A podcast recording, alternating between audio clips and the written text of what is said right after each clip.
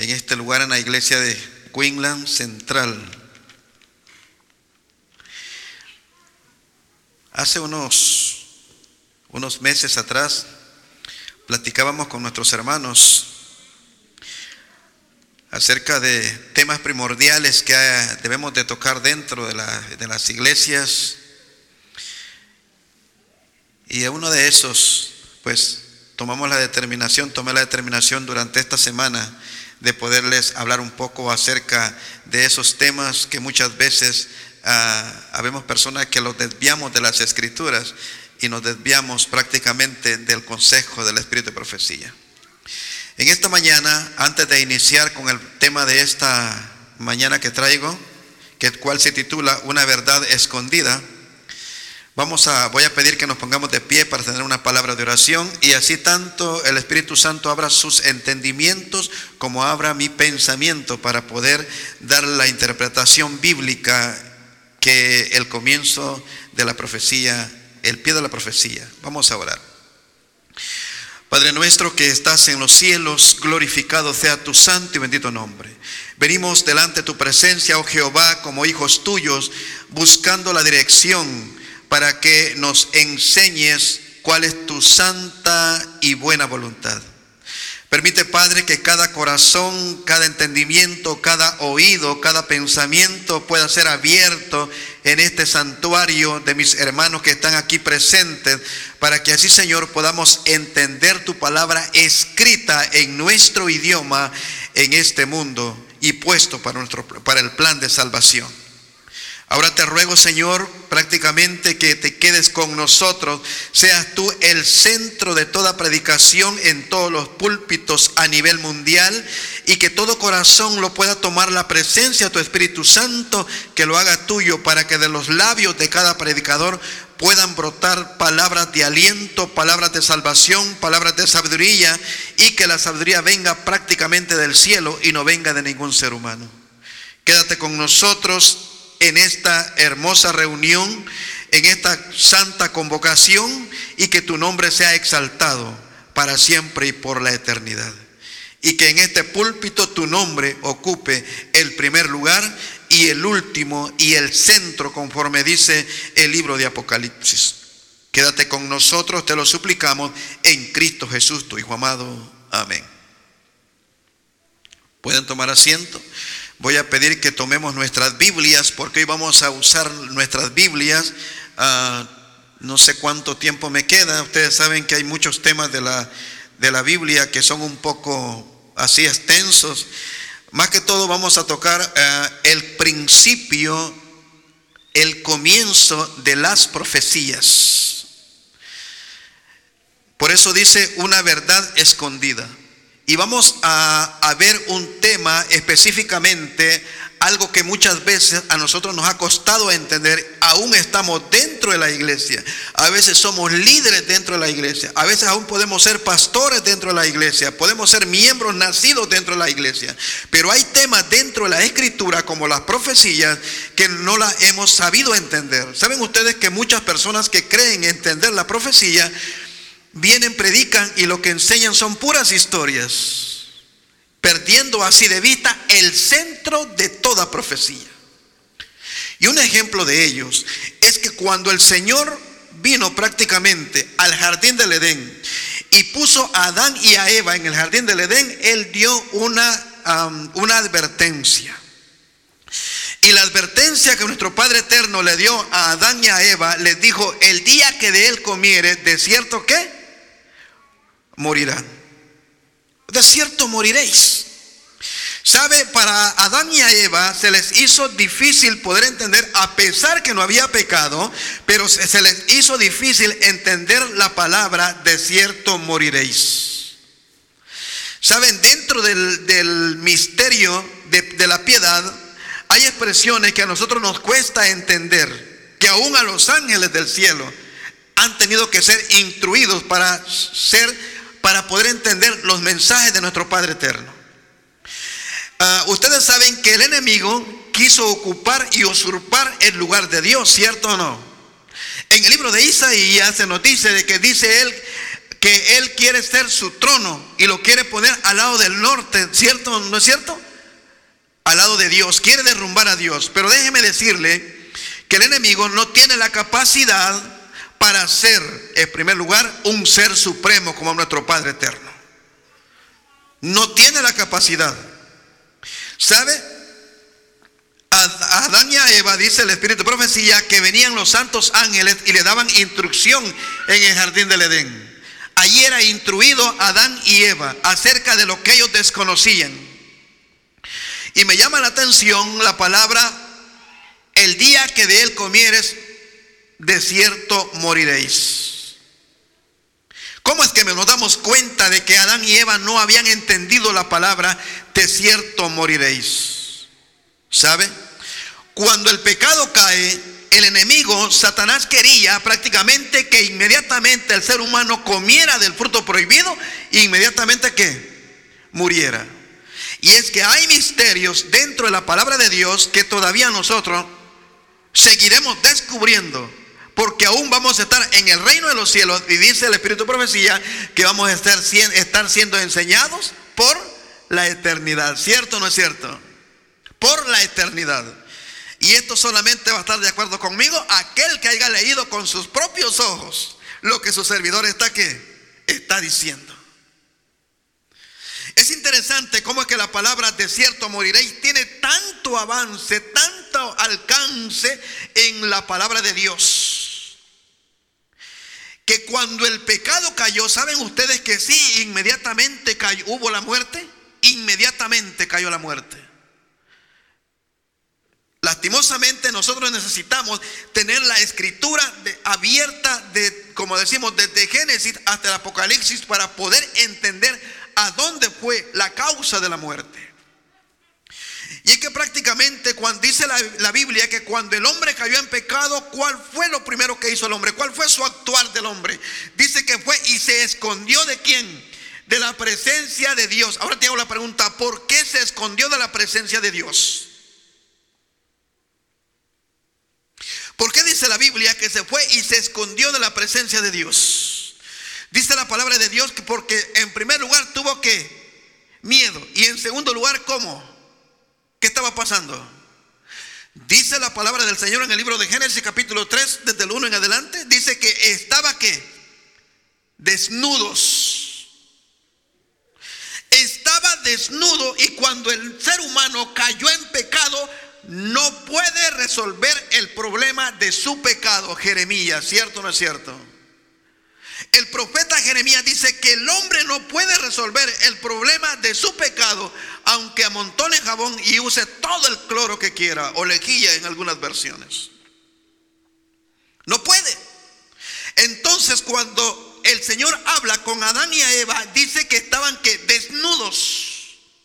Cuando el Señor le dice, de cierto moriréis a Adán y a Eva, no se estaba refiriendo prácticamente que el que iba a morir inmediatamente iba a ser el ser humano, sino que prácticamente estaba hablando de un simbolismo. Inmediatamente dice la Biblia que el Señor les hizo vestiduras de qué? De pieles de animal. Ahí no se menciona el nombre del animal, solamente dice de pieles de qué? de animal. Pero saben ustedes, para que Adán y Eva entendieran la palabra de cierto moriréis, Jehová, nuestro Padre eterno, tuvo que decirle a Adán y a Eva, a ambos, no solamente a Adán, a ambos, que trajeran un cordero, un animal indefenso, ¿cierto o no? Que lo llevaran en sus brazos al más bonito. A nosotros nos gusta regalar lo mejor o nos gusta regalar lo peor. Es bien difícil esa situación, ¿cierto o no? Cuando vamos a regalar. Sí, cuando vamos a regalar es bien difícil la situación. Pero el Señor le dice a Adán y a Eva, traigan el mejor cordero, el que no tenga que, ningún que defecto, porque lastimosamente el pecado ya había que, ya había hecho estragos. Y ahora el primero que iba a morir era un animal en simbolismo de nuestro Padre eterno, el Hijo de Dios. Ahora Adán y Eva comienzan a entender la palabra de cierto moriréis, porque en sus brazos, aquellos brazos que se habían ocupado para alimentar a los animales, para recoger la fruta del jardín, ahora estaban siendo utilizados para llevar a una muerte a un animal inocente. Y ese cordero prácticamente estaba simbolizando la muerte de quién? De nuestro Señor Jesucristo. La muerte de Cristo Jesús. Ahora tengo la pregunta, ¿hubo muerte inmediatamente? ¿Sí o no? Sí. Hubo muerte inmediatamente. Pero el enemigo no quería que el Señor, no sabía tampoco qué significaba la palabra que de cierto moriréis. El enemigo no sabía. Él quería inmediatamente acabar con la existencia del ser humano en este planeta. Y se equivocó, porque los planes de Dios son tan sabios que ningún ser humano, ningún ángel del cielo está tan capacitado para poderlo entender. En una ocasión en el estado de Georgia me hacían una pregunta y me dijeron, hermano, hermano de lago, ¿Qué hubiese pasado si Jesús se hubiese equivocado? Una pregunta, ¿no? Difícil. Y le dije, esta fue mi respuesta. Mi hermano Ernesto, jamás el cielo se equivoca. Jamás. Y me dice, ¿por qué usted está tan seguro de que el cielo jamás se equivoca? Porque al Dios que yo conozco, nunca le he visto una derrota. Y ahora le dije, como le, dijo Daniel a Nabucodonosor, y aunque no me salve del horno de fuego, tu estatua no que no adoraré. Y le dije esta, expresión.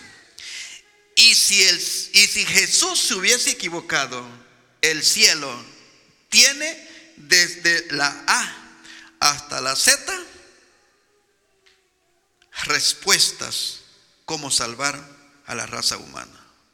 ¿Qué le di a entender? Que si, si uno se equivoca, no hay que un Dios vencido.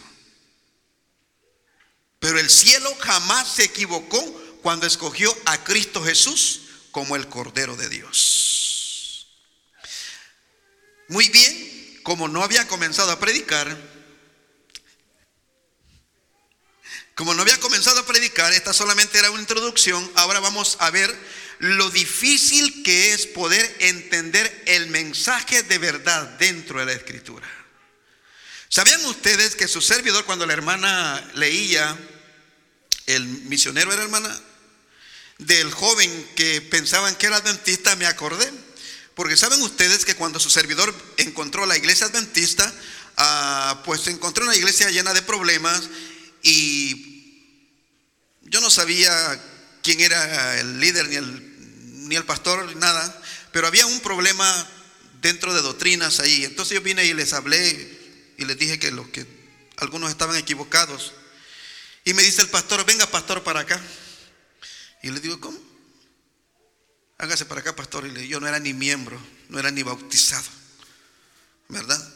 Pero había pasado dos años leyendo la Biblia, desde las 10 de la noche hasta las 3 de la mañana, queriendo corroborar que las cosas fueran tal como se explicaban bíblicamente. Por eso para mí, el mensaje dentro de la escritura y el mensaje de verdad está, lo tiene la iglesia adventista del séptimo día, pero lo tiene cuando yo estoy prácticamente estudiado, versado en la escritura. A mí me ayudó mucho a entender la profecía. Sabían ustedes que antes de llegar a la iglesia adventista sabía de esta profecía de la que cuales estoy hablando en esta mañana. Porque difícil, saben ustedes que para creer en una mentira tiene que disfrazarse igual que una verdad, ¿cierto o no? Así que cuán difícil es conocer la verdad cuando no conozco la palabra del Señor. ¿Y saben por qué dice la Biblia que el enemigo tiene una tal astucia que si es posible va a engañar va a, engañar a quién? A los escogidos. ¿Sabe por qué? Porque fuiste escogido para el plan de salvación, pero tú te estás descuidando de la palabra del Señor. Nos estamos descuidando.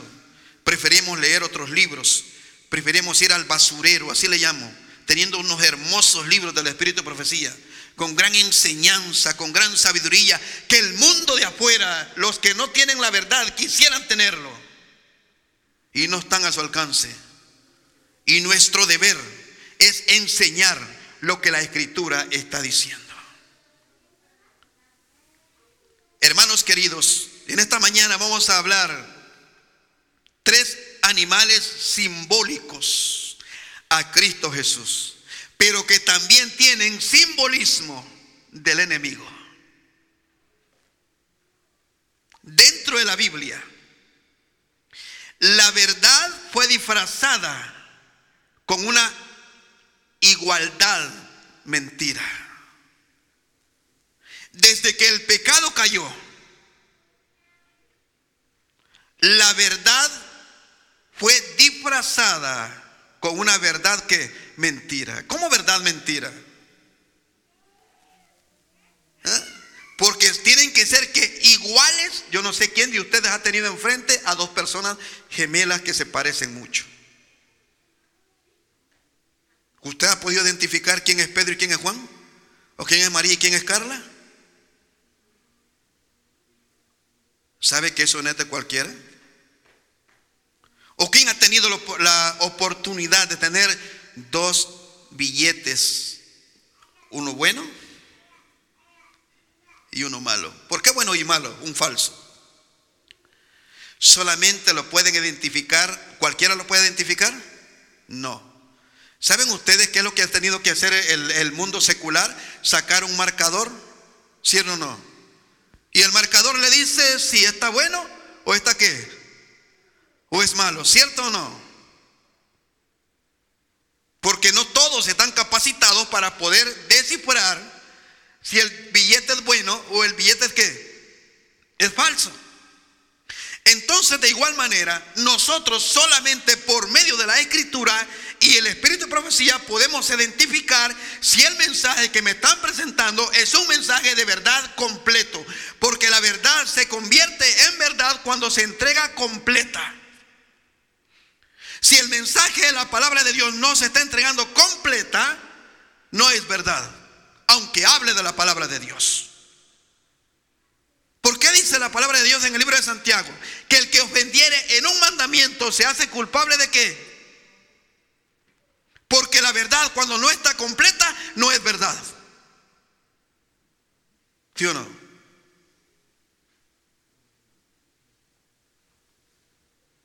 Entonces, eso es lo que la palabra de Dios nos va a enseñar en esta mañana. Muy bien, vamos a ir al primer animal que tiene un simbolismo, tanto bueno como como malo.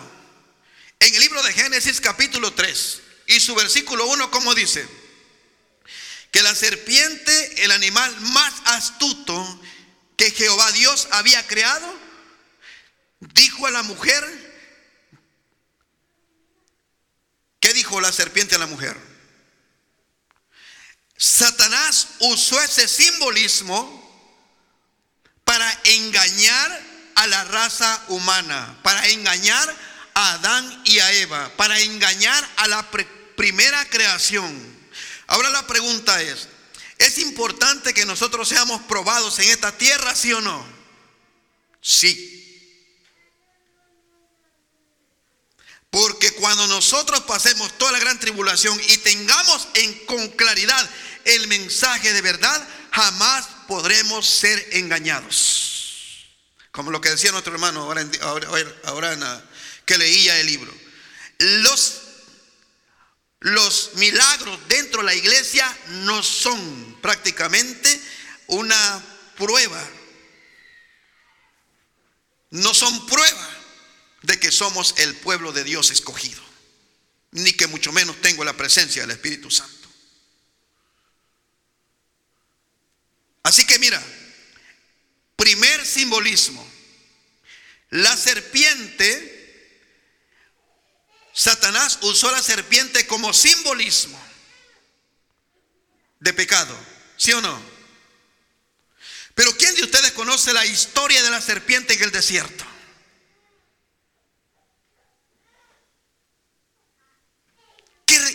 ¿A quién representaba la serpiente en el desierto?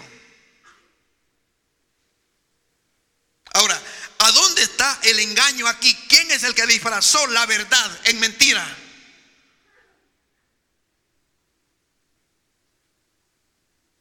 Mira, hay que saber identificar el mensaje.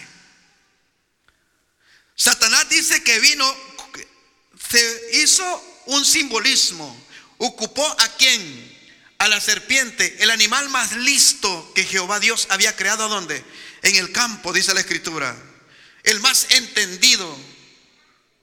Y lo utilizó para engañar a quién. Ahora te das cuenta por qué nosotros los líderes debemos de pertenecer, estar imbuidos bajo la presencia del Espíritu Santo y pedir siempre la dirección del Espíritu Santo para poder entender la escritura y que mi mensaje sea que un mensaje completo para que se convierta en un mensaje de verdad.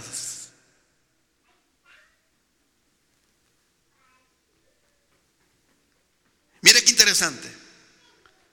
En el jardín del Edén, primer simbolismo, serpiente. En el desierto, serpiente, liderazgo. ¿Sí o no?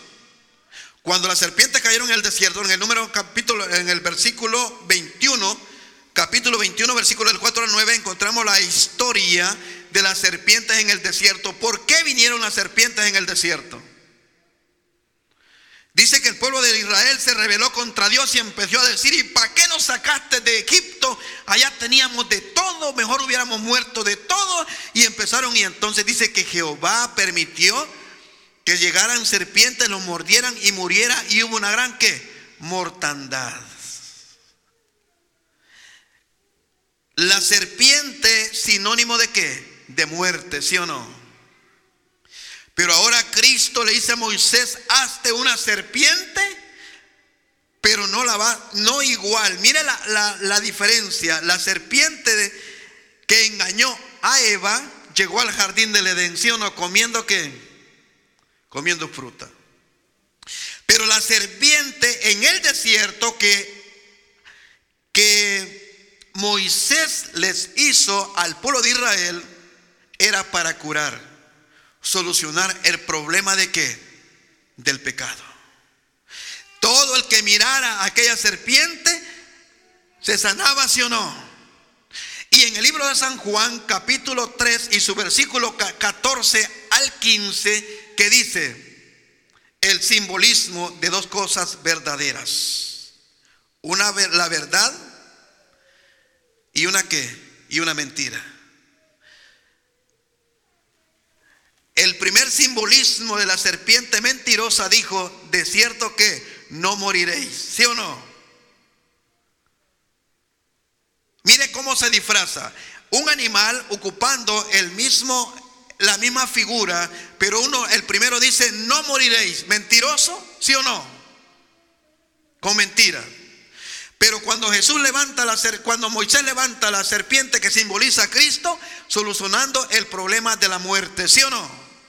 Y mire lo que dice en San Juan. ¿Qué dice en San Juan capítulo capítulo 3 y su versículo 14 al 16? ¿Qué es necesario que el ser humano sea levante? Y cuando Cristo sea levantado, como Moisés levantó la serpiente, ¿a dónde? Es interesante, ¿sí o no?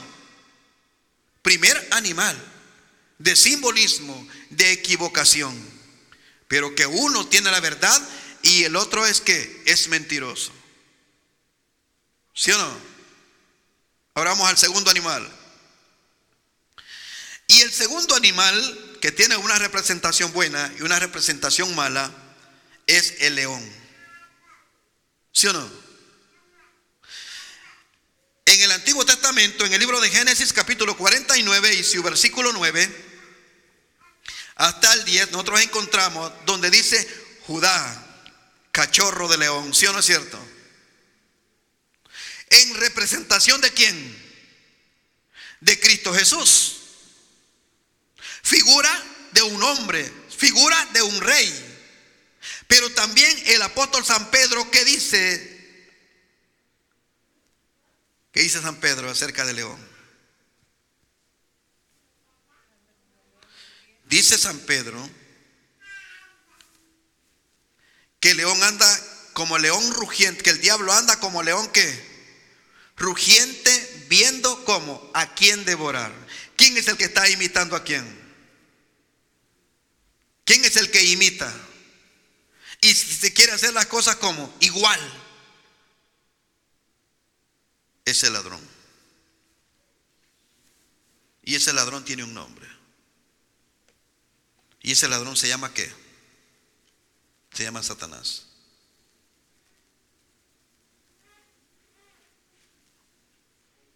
Anda como león rugiente. Segundo animal, ¿cierto o no? Son características iguales, ¿sí o no? Pero con diferente que accionar. Con diferente accionar. Vamos al tercer animal. Y aquí es donde nos vamos a entretener un poquito más las similitudes que llevan estos dos, los dos animales. Aquí es donde vamos nosotros a mirar más de lleno prácticamente un poco del tema. En el libro de Levítico, capítulo 16 y su versículo 1 al 3, si vamos a ir al libro de Levíticos. Ya que venimos hablando de simbolismos y todo eso, pero aquí nos vamos a entretener más, porque aquí vamos llegando prácticamente a algo asombroso. Levítico 16, del 1 al 3, y dice así, y habló, y Jehová habló a Moisés después que murieron los hijos de Aarón, cuando se acercaron delante de Jehová y murieron.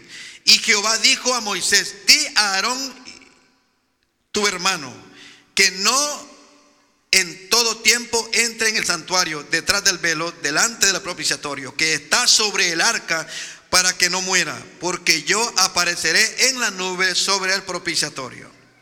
Con esto entrará Aarón en el santuario con un becerro para expiación y un carnero para holocausto. Mire lo interesante que es, hermanos queridos, antes de interceder por una persona, antes de, de, venir a la iglesia, me es necesario cada mañana tener mi devoción personal. Y pedir por mis pecados. Del contrario, Aarón como sacerdote no podía entrar a dónde? Al santuario. No podía. Y nosotros muchas veces ni siquiera oramos, ni siquiera estudiamos. Y cuando alguien se acerca a pedir oración por nosotros, venimos nosotros y bien, ah, ¿cómo no venga para acá? Vamos a orar. Y ni siquiera hemos pedido por nuestra limpieza, ¿sí o no? Ni siquiera hemos pedido por nuestro perdón, ¿sí o no? ¿Dónde está tu consagración? ¿Dónde está mi consagración? ¿Dónde está mi conocimiento? ¿Dónde está tu conocimiento? ¿De qué estamos llenos? Y cuando llega la persona que quiere que oremos, ni orar podemos. No sabemos ni qué vamos a pedir. ¿Sabe? Oración para pedir sabiduría es una. Oración para pedir por, mi, por mis pecados es otra. Y oración para orar por un enfermo es muy distinto. Es muy distinto. Porque cuando tú tienes experiencias de sanación en tu vida, con más confianza pides y oras, ¿sí o no? ¿Sabían ustedes que con esa enfermedad del COVID que cómo ha hecho estragos? Su servidor conoció el Evangelio cuando el, SIDA estaba en su mero, que decían, ¿saben ustedes que también, verdad? ¿Espantó o no espantó el SIDA al mundo entero? ¿Lo conmovió, sí o no? Pues yo estaba recién, ¿saben? Recién conociendo el Evangelio. Y ya ve que el Evangelio dice que promete promesas, que aquel que está bajo la sombra del Altísimo, ¿qué pasará? No tocará que plaga alguna. Yo una vez me acuerdo que a todos los que padecían con esa enfermedad, nadie los quería ir a visitar. Nadie. Igual ahora en día con el COVID, ¿cierto o no? Iban hasta, si es posible, que parecían astronautas hasta los doctores, ¿sí o no?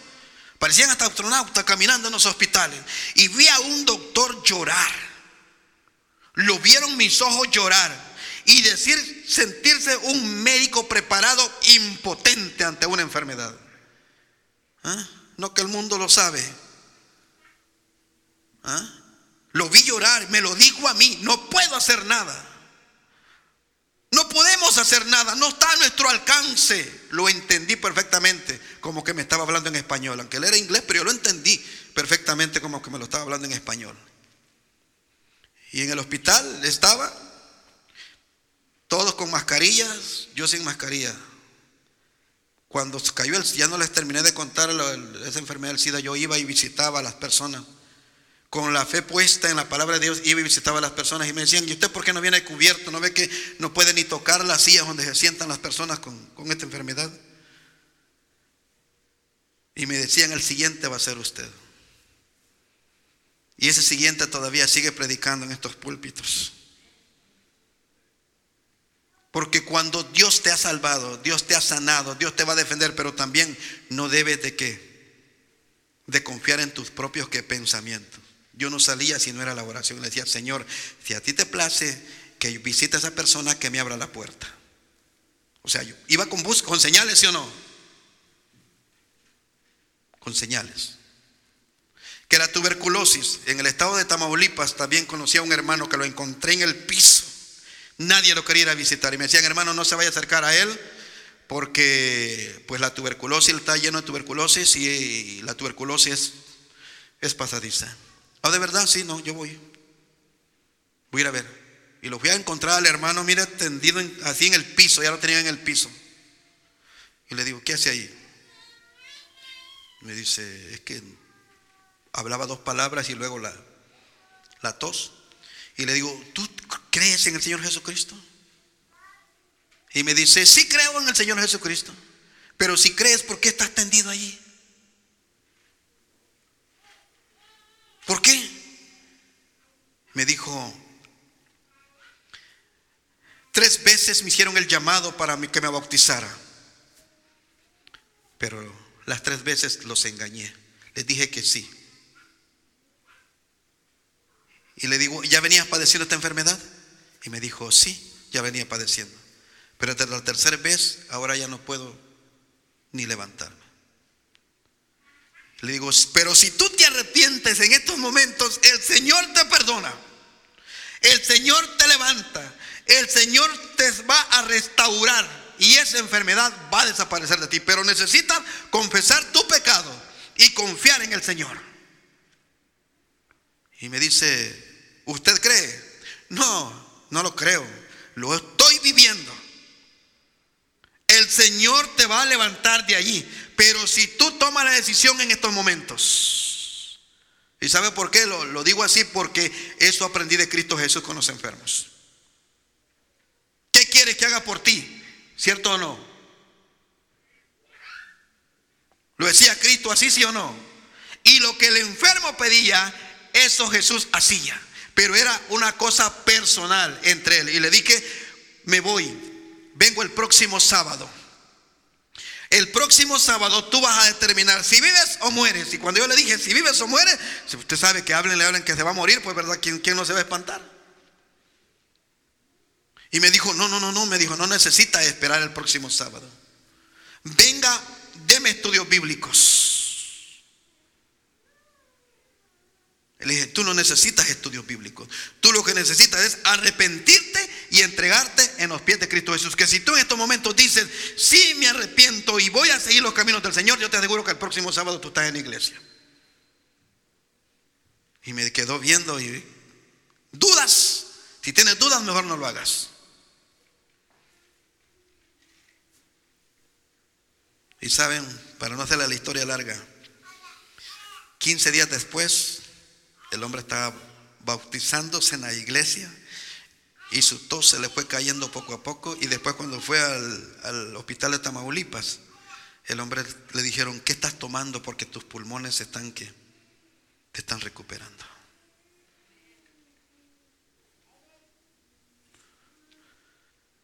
Después el hombre terminó dando su testimonio.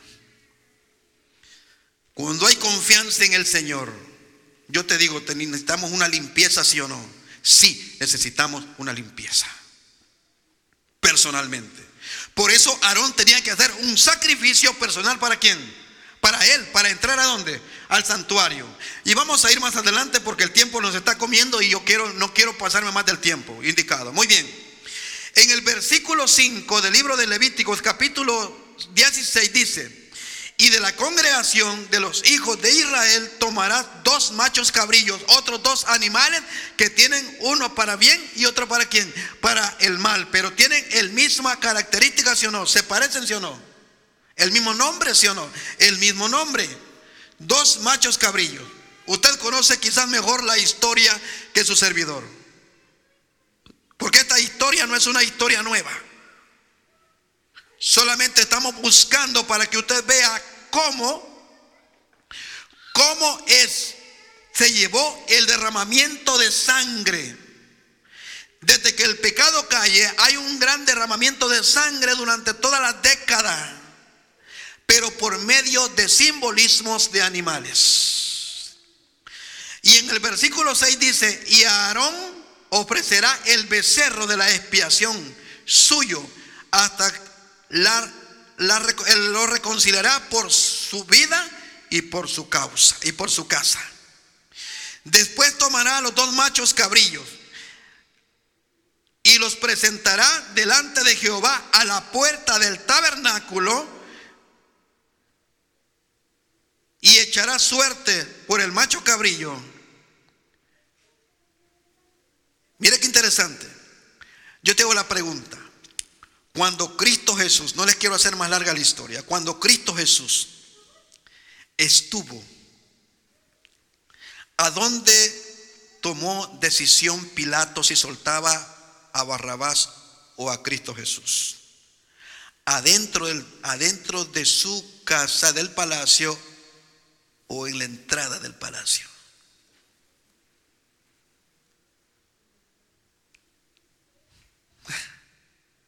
Y mire lo que dice Levíticos. Levíticos 7. Después tomará los dos machos cabrillos y los presentará delante de Jehová a la puerta del tabernáculo. Y si tú tomas el libro de San Mateo, el libro de San Marcos, el libro de San Juan y el libro de Lucas, siempre dice que, que dice que Pilato entraba salía. Entraba y salía, porque Cristo estaba en la entrada del palacio de Pilato. Esos dos machos cabrillos, uno representa a quien? A Cristo Jesús y el otro representa a quién? A Satanás. Ahora, ¿sabías tú que Jesús de Nazaret y Barrabás tenían el mismo nombre. Te lo voy a leer conforme la Biblia, una de las Biblias más antiguas de cuantas existen. Es una traducción que se llama Dios habla hoy. Y la lectura bíblica de ella se encuentra en el libro de San Mateo, capítulo 27 y su versículo 15. Lo puedes buscar en tu Biblia y vas a ver lo que... Esta es la Biblia, la Biblia Dios habla hoy, es la que más se acerca a la Biblia Reina Valera que nosotros tenemos acá.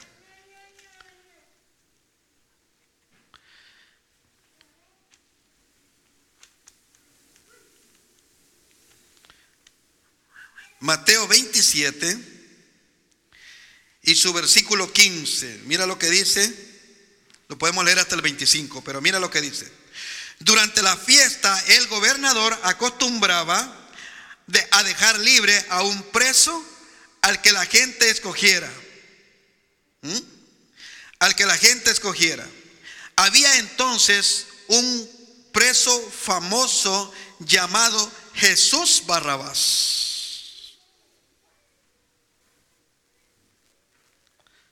¿Tenían el mismo nombre o no tenían el mismo nombre? Ahora, está relacionado el sacrificio de Cristo en el pretorio de Pilato con el macho cabrillo del libro de Levítico, sí o no? Ahora, ¿hay un macho cabrillo idéntico a Jesús, sí o no? Entonces, ¿en qué veo cuál es el macho cabrillo y cuál es el macho malo y el, y el macho cabrillo malo y el macho cabrillo bueno? ¿En qué lo identifico? En que uno es sacado para el sacrificio y el otro es sacado para qué? Para que quede suelto. Ahora, Jesús Barrabás representaba a un macho que, a un macho cabrillo, a Satanás, a Sacel. Y Jesús representaba el macho cabrillo que iba a ser que sacrificado por el pueblo. Allí termina esta profecía de simbolismo, de simbolismo de animales.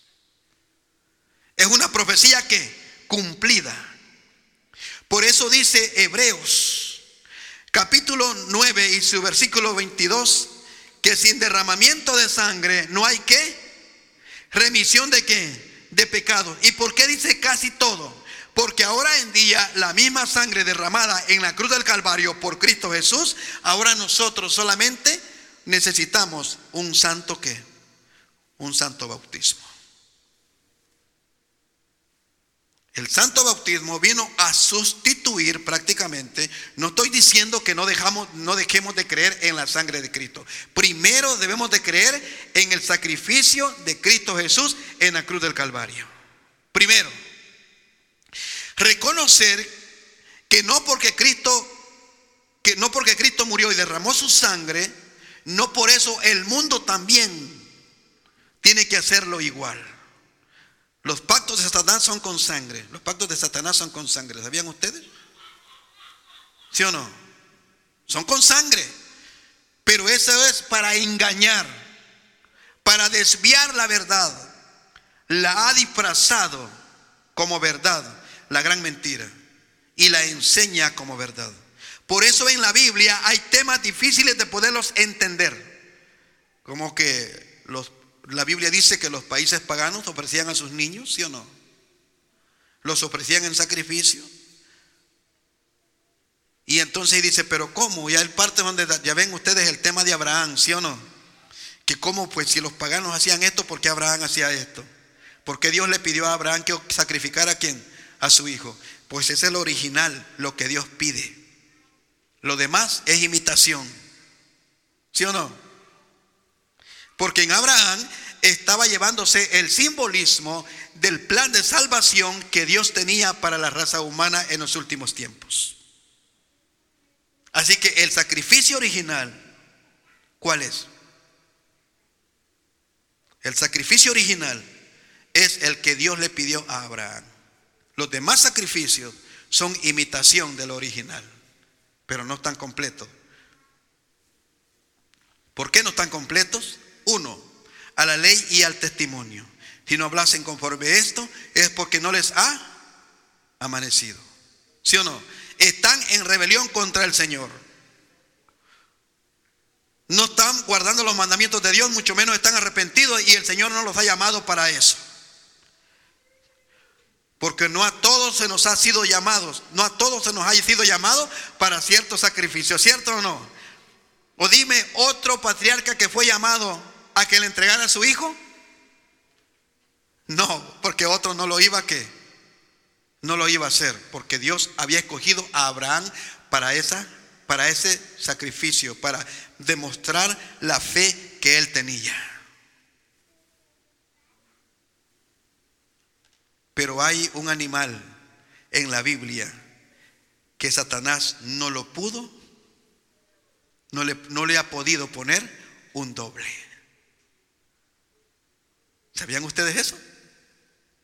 Pudo imitar, pudo hacer una serpiente, usar una serpiente, porque Jehová lo permitió. Pudo utilizar el león, porque Jehová lo ha permitido.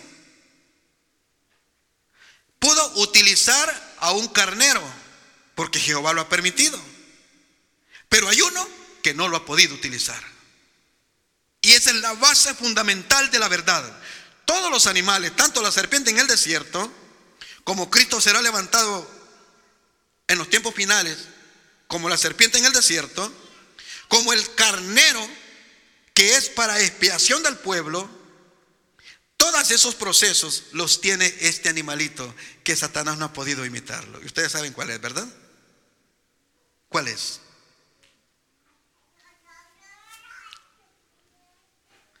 ¿Cuál es?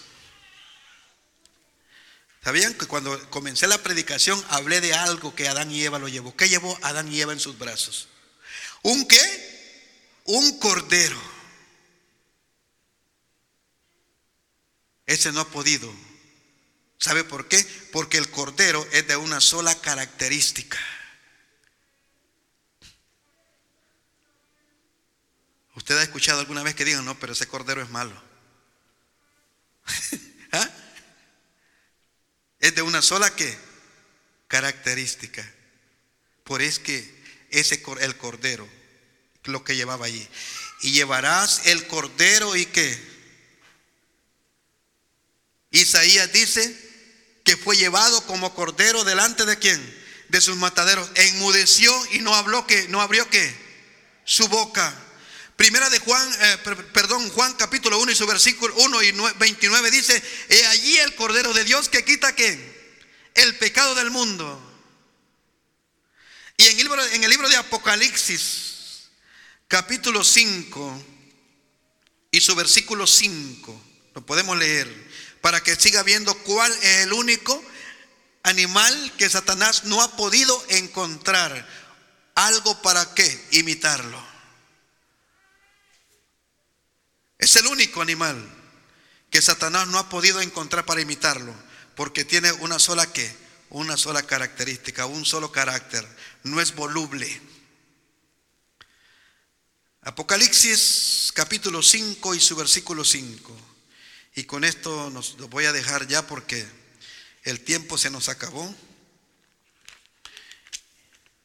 Y dice Apocalipsis y uno de los ancianos me dijo, no llores, he aquí el león de la tribu de Judá y la raíz, de la raíz de David ha vencido para abrir el libro y desatar sus siete sellos. Versículo 6. Y miré aquí en medio del trono de los cuatro seres vivientes y en medio de los ancianos estaba en pie un cordero como inmolado que tenía siete cuernos y siete ojos, que son los siete espíritus de Dios enviados por toda? Por toda la tierra. Porque Dios nos hace el llamado a que tú y yo seamos como corderos. Quiere que seamos de un solo qué? De un solo carácter. No tengamos cambios de carácter, porque Dios quiere que tú y yo conozcamos solo la verdad. Y solo la verdad nos hará, y dice el libro de San Juan, capítulo 17. Y conoceréis la verdad. ¿Y qué más? Y la verdad os hará libre. Y esta es la vida eterna, en que te conozcan a ti, el único Dios que verdadero, y a Jesucristo a quien tú has enviado.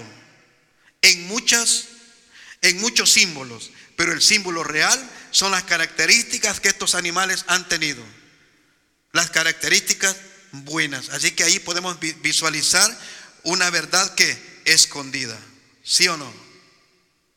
Una verdad escondida. Mis queridos hermanos, espero, espero que hayamos entendido lo que decía Hebreo 9:22, que sin derramamiento de sangre no había que, y no hay remisión de qué, de pecados. ¿Era necesario que Cristo Jesús muriera en la cruz de Calvario? Sí, era necesario.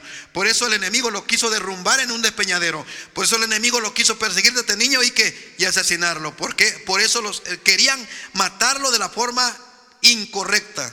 Pero él había nacido para una misión, para dar su vida por ti y por mí. Esos simbolismos de esos animales, de la muerte de los animales, finalizaron en la cruz del Calvario.